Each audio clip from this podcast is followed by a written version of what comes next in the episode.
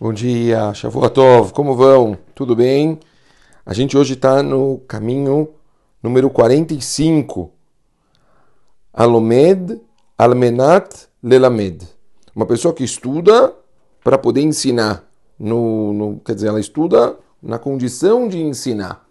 Talvez esse, como a gente, até a gente já mencionou em algum momento, em algum dos caminhos, a gente chegou a passar por cima desse conceito dizendo que a forma mais é, clara da pessoa aprender, a forma da pessoa ela conseguir ter mais conhecimento possível é quando ela aprende uma coisa pensando já em ensinar. Porque quando ela aprende uma coisa e ela sabe que ela vai ter que ensinar aquilo, ela se dedica sobre isso muito, muito mais.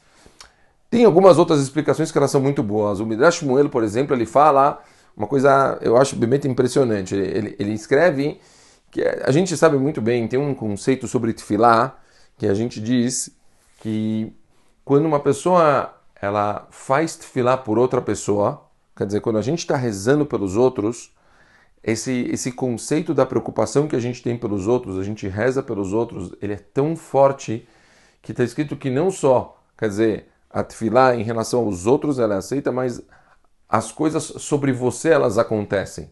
Quer dizer, a gente pensando nos outros faz com que os nossos pedidos, quer dizer, as, as coisas nossas particulares, elas acontecem. Isso é um conceito muito famoso que a gente sabe que acontece sobre Tfilá.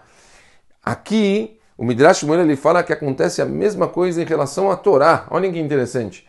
Uma pessoa que ela ensina, quer dizer, ela estuda a Torá com a cabeça de ensinar a Torá, então fala que esse estudo não só quer dizer que a, a, a, ele está adquirindo e ele vai ter uma captação maior, um zehut grande porque ele está querendo ensinar uma outra pessoa, como vai vir uma brachá absurda para essa pessoa, para ela mesma, só porque ela está pensando nos outros.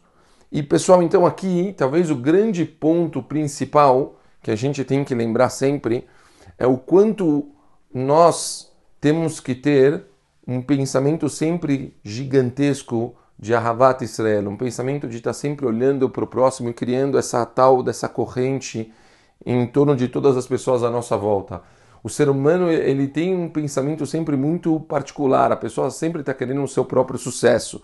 A gente tem que se acostumar a sempre estar tá pensando nas pessoas na nossa volta. Então não adianta eu estar tá querendo meu, somente estudar para o meu próprio conhecimento. Eu tenho que estar estudando, eu já tenho que estar tá pensando como que eu vou conseguir passar para uma pessoa isso que eu estou estudando.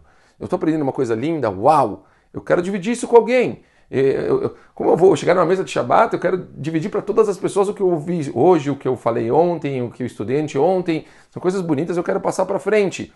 Isso é uma coisa que tem que estar tá no DNA de Bnei Israel. A gente tem que estar tá o tempo todo dessa, vivendo dessa forma.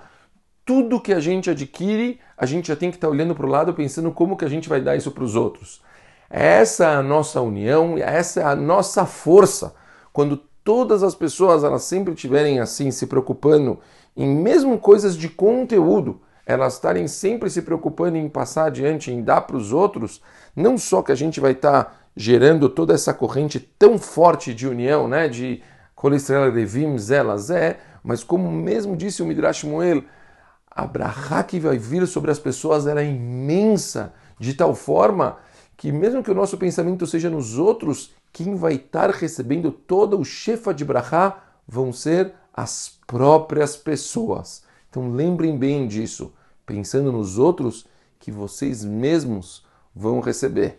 Então, que a cabeça esteja sempre pensando nos próximos. Não, não se preocupem. A Kadosh Baruch cuida de vocês. Eu tenho até um conceito tão famoso que eu, uma, tem uma passagem do Rav Ser Salanter, ele escreve isso é uma coisa que eu falo muito às vezes para rabinos que, que, que, trabalham com público. Muitas pessoas sempre me questionam isso. Falam, mas a gente vê o rabino passa tantas horas fora de casa, como ele faz com a educação de filhos e tudo. Mamãe Jorava Excelente ele escreve, fala assim, é, Anashim Osek Betzor Heitzibur, uma pessoa que ela se preocupa com as necessidades do, do, do kahal dele, Akadosh Baruchu Bichvodo Beatzmo Metapel Bayradim Shelo. Akadosh Baruchu, Deus se preocupa com os filhos dessa pessoa. Olha que loucura, que incrível. Quer dizer, é tão importante o trabalho de uma pessoa estar se preocupando com todos os outros, que é a vida dele, quer dizer, ele está se entregando para as outras pessoas, que até Kadosh Baruch está se preocupando com os filhos dessa pessoa. Kadosh Baruch está cuidando dos filhos dele. Então, a gente pode sim olhar para o lado. A gente não tem que ter medo de olhar para o lado. E a gente sabe que quanto mais a gente olhar para o lado, a Shem vai estar olhando para a gente. Um beijo grande. Ótima semana para todo mundo. Tudo de bom.